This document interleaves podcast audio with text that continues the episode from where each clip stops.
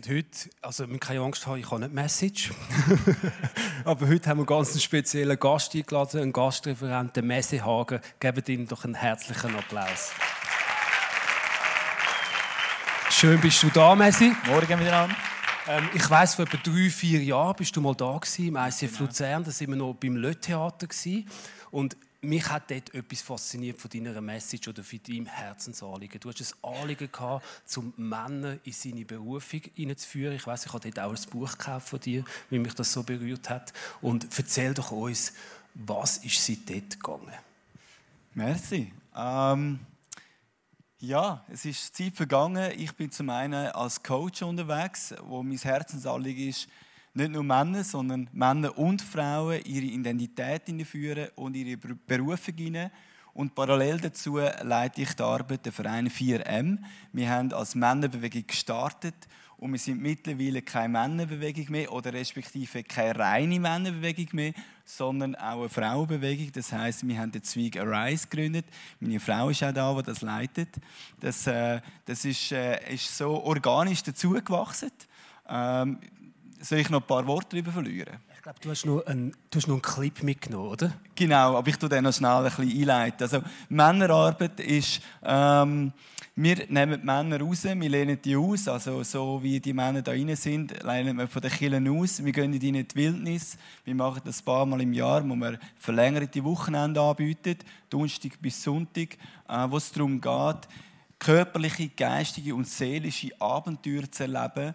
Ähm, da geht es nicht um Männercamps, wo man irgendwie Hauptsache wild und stark und Grenzerfahrung, sondern es geht darum, einen Ort zu schaffen, wo man Kontrolle verliert, wo man kein Handy dabei hat, wo man vielleicht zu wenig zu essen hat. Aber es geht darum, ähm, dass man, dass man wir wollen alles in der Hand haben, dass wir wie das loslösen und in dieser, in dieser Ruhe oder in dieser Wildnis Gott erleben und begegnen. Und die Frauen haben mit dem auch gestartet, aber nicht, ja, brauchen das auch, oder? aber ein bisschen anders. Bei den Frauen geht es nicht darum, äh, um die Grenzerfahrungen, um Kontrolle abzugeben, sondern vielmehr um den Freiraum, mal rauszukommen, mal in die Natur zu kommen und Gott zu erleben auf eine einzige Art und Weise und äh, miteinander, Frauen und Männer zusammen, machen wir einen Muskathlon. Das sind Charity-Marathons. Jetzt gehen wir das ja gerade auf Tansania, äh, wo Männer und Frauen trainieren für einen Marathon. Gleichzeitig Spenden sammeln, äh, 10.000 Franken zum Beispiel, die vor Ort hinbringen äh, für die Kinder, dass Kinder Schulbildung dürfen haben, dass ganze Familien aus der Armut befreit werden. Äh, und am Schluss läuft man irgendwo in der Wüste einen Marathon für die Kinder und die Familien mega cool. Das, das bewegt mich, das berührt mich. Ich merke auch so, zum Beispiel das mit dem Handy, vielleicht wäre das auch mal etwas für mich, so das Handy mal weglegen für ein Wochenende und so einfach alles loslassen. Es ist cool, dass du dich so investierst für dein Herz. Ich freue mich auf die Message, die du jetzt wirst aber zuerst werden wir jetzt noch einen Clip sehen genau, von dir. Danke.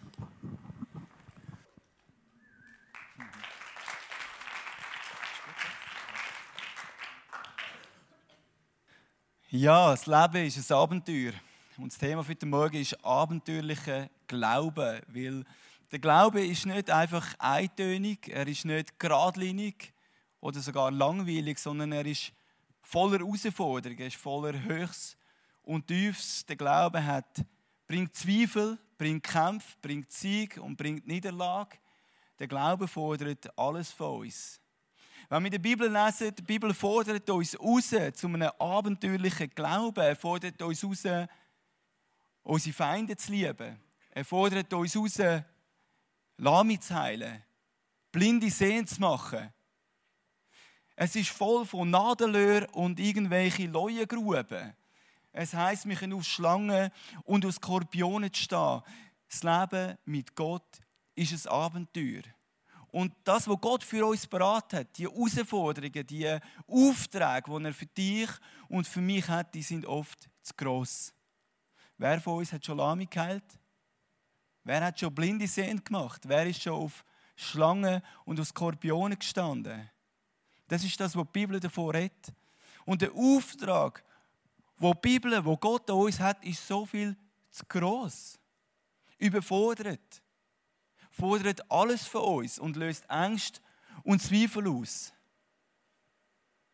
In der Bibel heißt es, dass seine Wege und seine Gedanken höher sind als meine Wege und meine Gedanken. Und genau das ist das Problem, dass das, was ich sehe, ist nicht das Gleiche wie das, was Gott sieht. Das, was ich sehe, ist so beschränkt und basiert auf dem, von der Realität, von dem, was ich wortwörtlich, wo ich mit meinen Augen sichtbar erlebe und sehe. Aber was Gott sieht, ist so viel weiter und so viel größer. Und das hat er für uns parat. Ich nehme euch am Anfang mit in die Geschichte ähm, wo Jesus mit seinen Jüngern unterwegs ist, im Johannes 6. Jesus ist unterwegs mit seinen Jüngern und es kommt eine ganze Schar auf ihn zu. Und da heißt es im Johannes 6, 5, als Jesus seinen Blick hob, sah er eine große Menschenmenge auf der Suche nach ihm die Berge heraufkommen. Er wandte sich an Philippus und fragte, Philippus, wo können wir so viel Brot kaufen, dass all diese Menschen zu essen bekommen? Er hat schon etwas gesehen. Da heißt er stellte Philippus jedoch nur auf die Probe, denn er wusste schon, was er tun würde.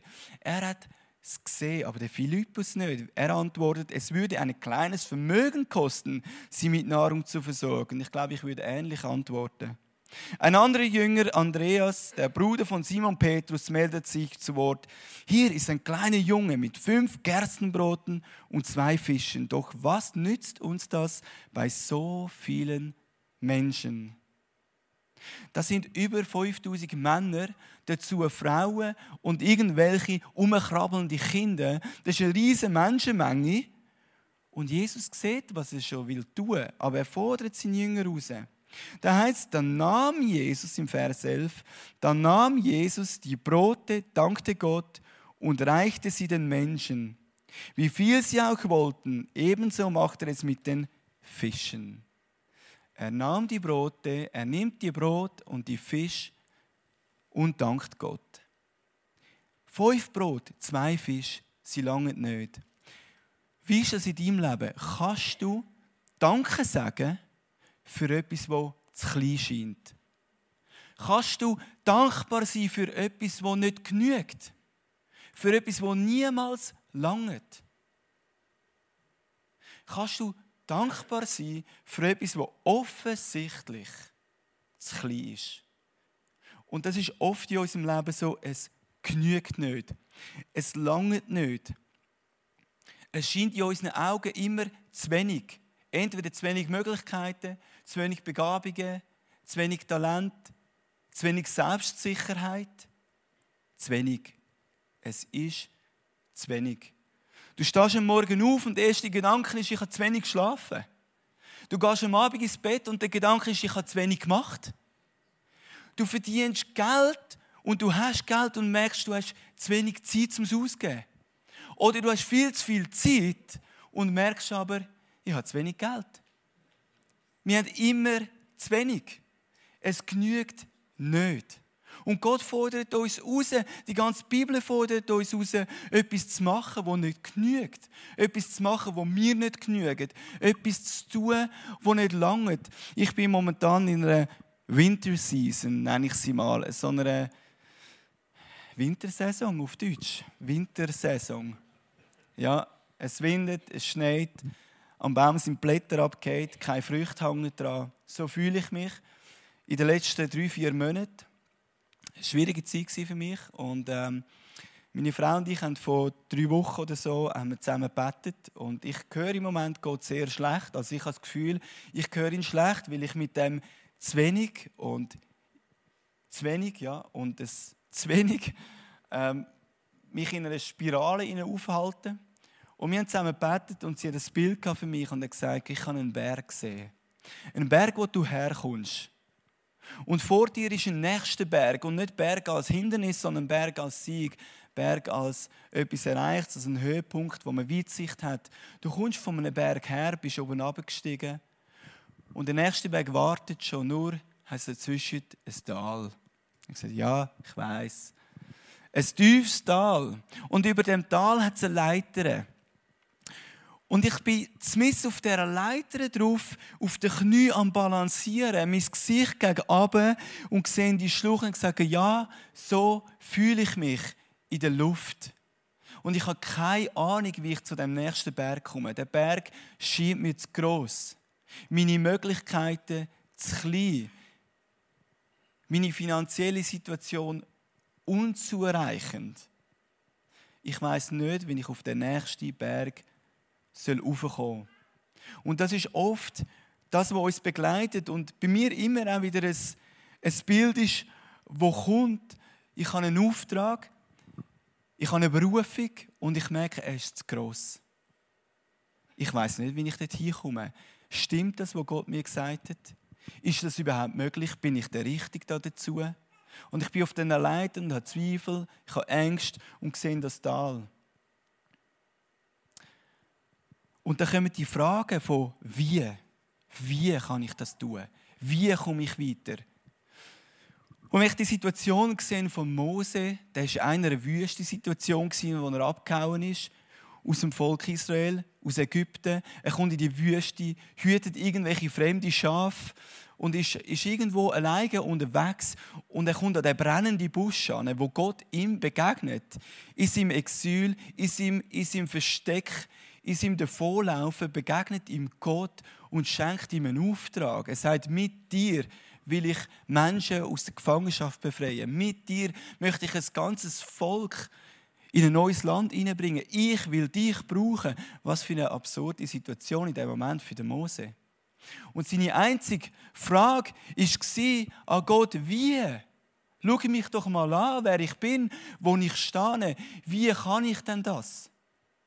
Wie kann ich denn den Pharao überzeugen? Wie? Und das ist oft die Frage, die uns begleitet, wenn Gott uns herausfordert zu einem abenteuerlichen Glauben, zu einem Auftrag, der zu gross ist, ist die Frage, wie? Aber Gott geht nicht auf die Frage ein. Er geht nicht auf die Frage, wie ein, sondern er stellt dem Mose die Frage, wer? Wer? Er sagt, ich bin. Ich bin der, wo ich bin. Ich bin der Weg. Ich bin die Wahrheit. Ich bin das Licht. Ich bin das Brot. Versteht ihr? Gott sagt zu uns, er ist es. Er gibt den Auftrag und er ist auch der, der uns leitet. Er ist der, der uns auf einen Berg bringt, durch ein Tal durch oder durch einen Sturm durch. Er ist der, der uns die Hand nimmt. Es heißt im Psalm 23, ich bin der gute Hirte. Er ist der, der uns von einer alten Weide zu einer neuen Weide bringt. Er ist der, der uns an einen Tisch bringt, der deckt ist, wo der Becher gefüllt ist, im Angesicht der Feinde. Er ist der, der voll einschenkt und unser Leben segnet. Er ist es. Das Problem ist nur, dass von einem Ort zum anderen, von der einen Weide zu der anderen, von einem Berg zum nächsten Berg, ist ein Tal. Und wie heißt das Tal? Das Todestal, das Schattental. Es gibt keinen anderen Weg vom einen zum anderen Ort als dort durch. Und ich bin eher so ein bisschen ein, äh, ein sensibler, emotionaler Mensch und ich merke, dass ich immer wieder in so Täler hineinkomme. Und als ich, äh, ich habe mein Tagebuch führen genommen habe, ein Zitat gefunden. Es ist schon einige Jahre her, als ich das dort geschrieben habe, aber es hat mich angesprochen, es passt dazu. Rutherford hat das geschrieben. Es heißt, es kostet Christus und seinen Nachfolger manchen Sturm, heftige Regengüsse und heißen Schweiß, bevor sie die Spitze des Berges erklommen haben. Doch immer noch wünscht sich unsere verweichlichte Natur, dass der Himmel uns im Schlaf nahe kommt und sich zu uns niederlegt, damit wir den Weg zum Himmel in warmen Kleidern gehen können. Doch alle, die dort ankamen, hatten unterwegs nasse Füße bekommen, beißender Wind hatte ihnen das Gesicht zerschunden und auf dem Weg waren ihnen viele Höhen und Tiefen, Schluchten und Gratwege begegnet. Ich liebe den Abschnitt, weil es zeigt so viel mehr, dass Gott uns durch etwas durchführt. Es geht nicht um Leistung. Es geht nicht darum, dass wir den Berg erklimmen dass wir durch Sturm durchgehen dass wir überwinden müssen. Es geht vielmehr darum, dass er uns da durchführt. Weil während wir durch Stürme und Täler hindurchgehen, passiert etwas. Weil das, was mit uns passiert, während wir durch die Zeiten hindurchgehen, ist oft, vielleicht sogar immer, noch wichtiger wie das, was wir erreichen wollen. Oft ist der Prozess, neu mit durchzugehen, durch eine Krisensituation durchzugehen, neu mit etwas auszuhalten, wichtiger, das, was in uns innen passiert, als das, was wir nachher werden erreichen. Das Tal vom Psalm 23 ist wichtiger oder genauso wichtiger, wie am Schluss können an den Tisch zu sitzen.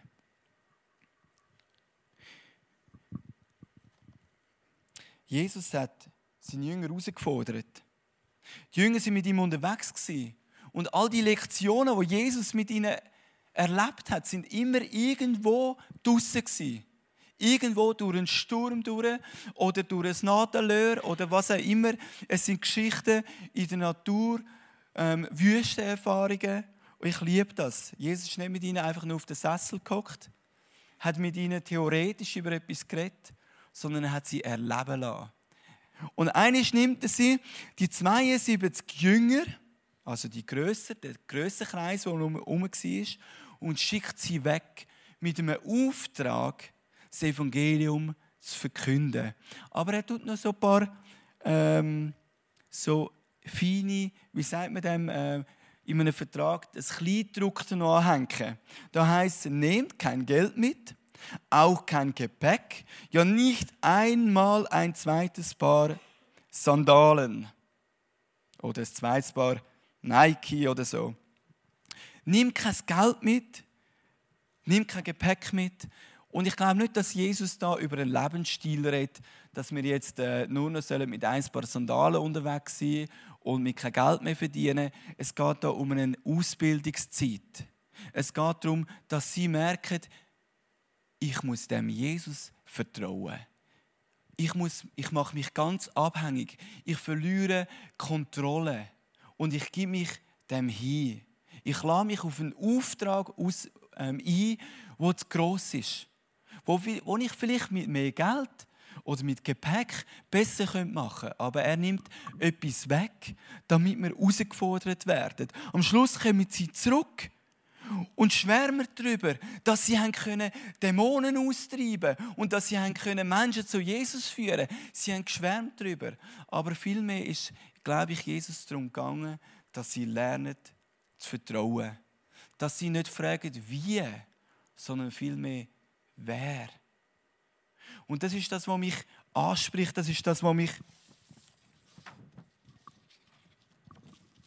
was mich auch berührt, wenn ich mit Menschen unterwegs bin, ist nicht theoretisch über etwas zu reden, sondern das zu erleben, das zu erfahren. Und ich glaube, gerade in, in Sturmsituationen, in Krisensituationen, dort wird unser Glaube lebendig.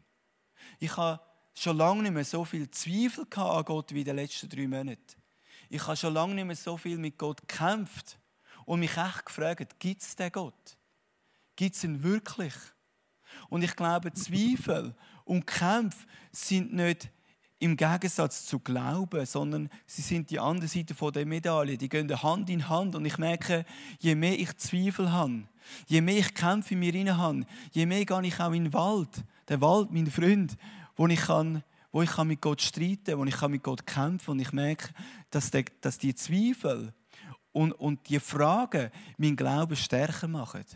Mich näher bringen zu Jesus. Und wo mich näher bringen als irgendwelche Siege, als irgendwelche Gipfelmomente.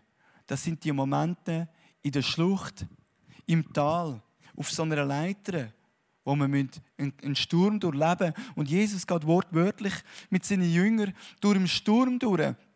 Lass mich Matthäus 9 zum Beispiel, äh, Matthäus 8, äh, wo Jesus in ein Boot hineinsteigt und mit den Jüngern von einem Ufer zum anderen geht. Ein schönes Bild von einem Ort zum nächsten. Oft ist so eine Übergangszeit von einer Weide zu anderen, von einem Berg zum anderen, von einem Ufer zum nächsten.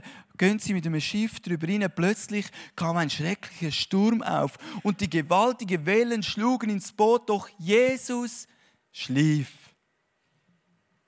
Ah, genau so erlebe ich oft Jesus. Er schlaft genau dann, wenn ich ihn brauche. Genau dann, wenn es stürmt, wenn ich Zweifel habe, wenn ich Krämpfe habe, wenn ich von einem Ufer zum anderen gehe und ich nur die Wellen sehe oder nur das Tal, er schlaft. Oder ich habe das Gefühl, er schlaft. Vielleicht schlaft er gar nicht. Vielleicht schaut er mit einem Auge so, wie reagiert es? Was macht er? Vielleicht ist er nur so am Beobachten. Lacht sich vielleicht gutmütig ins Füßchen und sagt, und jetzt, Jungs, wie geht ihr damit um? Wir sinken, Herr, rette uns, riefen sie aufgeregt. Wir sinken. Ja, so rede ich manchmal auch. Doch Jesus antwortete, warum habt ihr Angst? Gute Frage. Ich weiß es auch nicht. Das Tal ist tief, die Wellen sind hoch. Ist euer Glaube denn so klein? Und ich glaube nicht, dass Jesus da sie, in die Zange nimmt, sondern vielmehr, dass er ihnen sagt, hey, euer Glaube kommt erst dann richtig zum Vorschein. Erst dann, wenn es stürmt und kuttet, dann kommt das Führen, wie uns reinsteckt. Und darum liebe ich es auch, mit Männern in Schottland unterwegs zu sein, wo sie zu wenig zu essen haben, kein Handy, wo sie der Frau oder der Freundin anrufen können. Ich mag nicht mehr. Es ist alles weg. Das Essen langt nicht, der Rucksack ist schwer. Jesus, ich habe Angst. Ich liebe es. Ich habe selber nicht gern kalt, ich bin selber nicht gern nass, ich bin auch kein Bear Grylls. Aber ich liebe es, wie ich weiß, dass es etwas mit uns macht. Und es ist so eine geschützte Werkstatt dort draussen. Es ist ja nicht real. Also es könnte schon etwas passieren. Wir sind schon an der Gratwanderung, ähm, an einem schmalen Grat entlang, wo etwas, ja, gut, Frauen jetzt weglosen. Schickt eure Männer trotzdem. Aber es geht um mehr. Es geht auch nicht um uns. Das kann jeder machen. Es geht darum, dass wir Zeiten zulassen, Wüstenzeiten, Sturmzeiten wie der Elia, wo Gott begegnet im Sturm. Es geht darum, dass der Glaube führen kommt durch Situationen, wo wir Kontrolle abgeben müssen, wo wir es nicht mehr in der Hand haben, wo wir es wie nicht beantworten können. Und dort stellt sich die Frage, wer? Bin ich's oder ist es er? Warum braucht es diese Situationen? Weil in uns etwas muss sterben. Es muss etwas sterben. Der Glaube redet davon, dass wir wiedergeboren werden. Und in der Kirche reden wir darüber, dass wir wiedergeboren werden. Und oft haben wir das Bild im Kopf, wir sprechen ein Gebet und mein Leben ist neu. Oder? Aber das Wort Wiedergeburt bringt neues Leben, heißt aber auch, etwas stirbt. Und ich habe noch nie etwas gesehen, sterben in Freude und Fröhlichkeit, im bequemen Sofa inne mit einem äh, Paprika-Chips oder irgendwelchen Popcorn. Es ist mehr. Und meistens stirbt erst dann etwas, wenn wir unter Druck sind, wenn wir in Not sind, wenn wir herausgefordert werden. Und es geht nicht darum, dass Gott uns schwer sein unser Leben nie tun Es geht auch nicht darum, dass er Freude hat, mit uns durch den Sturm zu fahren, um ans andere Ufer zu kommen, sondern er weiß, dass in uns Sachen sterben müssen. Und wenn wir uns für Jesus entscheiden, heißt das, dass Sachen müssen hinter uns klar werden. Alte Lebensstil, alte Glaubensmuster, irgendwelche falsche Vertrauen. Das sind Gedanken, Gebäude in unserem Kopf die niedergerissen werden. Und die werden, sorry, nicht im Sitz niedergerissen. Die werden nicht niedergerissen, wenn man bequem hockt und wartet, bis der Himmel uns auf die Erde kommt. Sondern sie werden niedergerissen, wenn wir da durchgehen. Wenn wir nasse Füße bekommen. Und Jesus geht mit uns an der Hand, mit aller Liebe dort durch und er möchte uns erneuern. Er möchte, dass wir ein neues Herz empfangen. Er möchte, dass unser Herz geläutert wird. Nur das Wort Läuterung hat mit Feuer und Schmerz zu tun. Wir haben so viele Metaphern in der Kirche, die uns so fremd sind, wo irgendwelche Wörter sind, aber wenn du sie wortwörtlich nimmst, so viel Schmerz, Herausforderungen und Kämpfe drin sind. Aber das braucht es, damit neues Leben entsteht, damit unser Glaube stärker wird, damit wir das Größere, wo für uns zu groß ist, damit das Unmögliche für uns möglich wird, damit wir Täler und Schluchten können überqueren. In Matthäus 10, 39 heißt, wer sein Leben verliert, um meinetwillen, der wird es finden. Und der Vers bedeutet nicht einfach, ich muss mich aufgeben, oder ich muss alles loslassen, ich nehme kein Geld mehr mit, lege Sandalen an. Da geht es um etwas Tieferes, da geht es darin, dass wir in unserem Herzen, in unseren Gedanken lügen, falsche Ängste, falsche Vertrauen, falsche Fundament verlieren. Damit sein Leben durch uns, in uns und mit uns kann lebendig werden und große Sachen möglich werden. Einer von in der Geschichte, der Jonah, finden wir, er hat auch einen grossen Auftrag bekommen. Einen grossen Auftrag zu gehen, eine ganze Stadt zu befreien. Eine ganze Stadt zur Umkehr zu bewegen, durch seinen Lebensstil, seine Lebenslüge, seine Scham in seinem Leben haben ihn dazu getrieben, zu sagen, ich will das nicht, ich kann das nicht, ich hau ab, ich gehe in eine andere Richtung. Was ist passiert? Er findet sich wieder in einem Bauch von einem Fisch zwischen Magensaft und anderem schleimiges, grusiges Zeug. Er ist in den Magen inne von drei Tagen und drei Nächten, so wie auch Jesus im Totenreich war. Es ist eine schöne Zahl, eine schöne Länge. Unsere Charakterwochen sind auch so lang. drei Tage und drei Nächte. Es stinkt und es säuert. Und was passiert in diesem Bauch hinein? Es findet ein echter Kampf statt zwischen dem Jona und Gott. Und wir können lesen dort hinein, was er sagt. In meiner Not rief ich zum Herrn und er antwortete mir, ich schrie zu dir aus dem Totenreich und du hörtest meine Stimme. Du warfst mich in die Tiefe, ins Herz des Meeres und in eine Strömung umgab mich. Alle deine Brandungen und Wellen begruben mich. Er redet da über Tod, über Begräbnis, über finstere Zeiten. Und Gott lässt es zu, damit etwas stirbt. Das Todestal vom Psalm 23, so wie Jesus in Tod innen ist oder der Jona, finden wir all die Leute in der Bibel sind in Berührung gekommen mit dem Tod, damit Leben kann entstehen und zwar echtes Leben. Leben nicht aus dem Kopf, sondern aus dem Herz. Glauben nicht in der Theorie, sondern aus der Erfahrung. Glauben mit Gott. Vor zwei Wochen bin ich in Holland. Wir hatten eine Konferenz ähm, mit verschiedenen Leitern, wo 4M gibt es in zwölf Ländern mittlerweile. Und da habe ich jemanden Neues kennengelernt. Es ist neu gestartet in Ägypten, wo sie wortwörtlich in die Wüste gehen. Ich liebe das, es ist super. Sie reden über die Wüste, sie gehen. Ähm, ich habe mit ihm noch kein Wort gewechselt, er kommt auf mich zu und ich bin im Moment mich stark mit den Initiationen auseinandersetzen, wie kommt ein junger Mann wie zum Erwachsenen geschlagen. Und er kommt auf mich zu und sagt, hey, ich will dir etwas erzählen über Initiation. Ich ja, ich setze mich gerade damit auseinander, spannend, und erzählt mir eine Geschichte, wie bei, bei einem Indianerstamm ein junger Mann zu einem Mann gemacht worden ist. Ich sage, ja, ich kenne das, ist okay. Dann, nein, nein, nein, ich muss dir das erzählen. Und dann sagt er, der junge Mann ist drei Tage und drei Nächte in die Wildnis gesetzt worden, haben müssen hocken bleiben, mit Augen verbunden und muss dort ausharren. Und das Ziel ist, dass er die Augenbinde nicht wegnimmt, sondern klar kommt mit der Situation, dass er um ihn herum wilde Tiere hat, er sie hört, aber nicht sieht und er mit Angst und Zweifel muss zu Gang kommen. Und wenn er das drei Nächte und drei Tage schafft, dann kann die Binde abnehmen und er nimmt sie ab und sieht um ihn herum tote, wilde Tiere.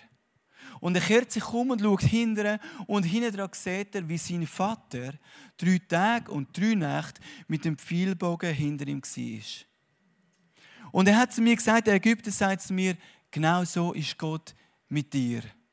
Und ich glaube, genau so ist Gott auch mit dir. Er lässt nicht zu, dass uns etwas passiert, aber er lässt zu, dass Zeiten kommen, wo unsere Ängste und unsere Zweifel gewälzt werden und Glauben kann entstehen und Vertrauen kann entstehen und wir am Ende sehen, er ist immer da gewesen. Er hat uns nicht allein gelassen. Er hat uns geführt und er hat uns wachsen lassen. Er hat unser Herz vergrößert und unser Glauben erweitert. Im Psalm 42, 2 heißt es, wie der Hirsch nach Wasser dürstet, so sehne ich mich nach dir, mein Gott. Und ich glaube, dass das in meinem Leben ist das so. Ich muss immer wieder in die Täler hineinkommen, damit ich von ganzem Herzen wie ein Hirsch nach Wasser lechze. Erst wenn ich wirklich Durst habe, dann sehne ich mich nach Wasser.